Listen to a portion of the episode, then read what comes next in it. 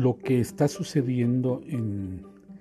el tema del código rojo en la Ciudad de México,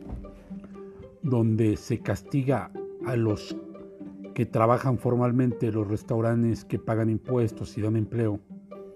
no se les permite su apertura, mientras que por otra parte vemos como en todas las colonias populares y no tan populares, eh, todos los ambulantes y comidas de tianguis sin ninguna restricción y sin sanidad, pues salen y venden y hacen pues lo que siempre han hecho, ¿no? El salir y trabajar, pero sin ningún tipo de medida que los restrinja.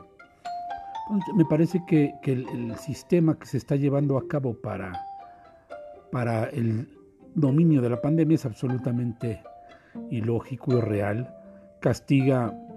y manda prácticamente al debacle a los que generan la economía y por otra parte cautiva a los que van por el voto, el voto cautivo de Morena, que podrían ser toda la ola y la red de tianguistas y de estos grupos que no pagan impuestos sino a los líderes en efectivo.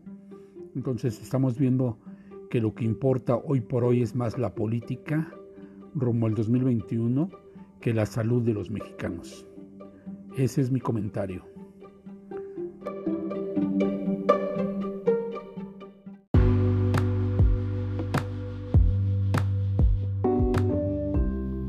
Otro elemento que no hay que perder de vista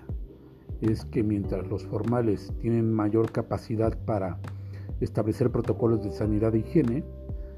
eh, el comercio informal no lo va a hacer o no lo está haciendo, de hecho. Esto es algo también muy grave y sobre quién acudiría, bueno, ya vimos que, que en los tianguis acude mucha gente a comer sin problema. Y en los restaurantes de lujo o formales, por supuesto que hay gente con capacidad para en estos momentos de crisis económica salir y gastar lo que tenga que gastar con tal de salir un rato de su oficina, de su trabajo, de su home office y echarse un café, un taco o platicar con alguien. Por supuesto que lo puede hacer. Todo esto, por lo tanto, digo que es mejor que se abra la economía con códigos y protocolos más claros que quedarnos así, como ahora, como con un Frankenstein, como con un gobierno o al menos medidas que se están haciendo y que agravan la situación tanto económica como sanitaria.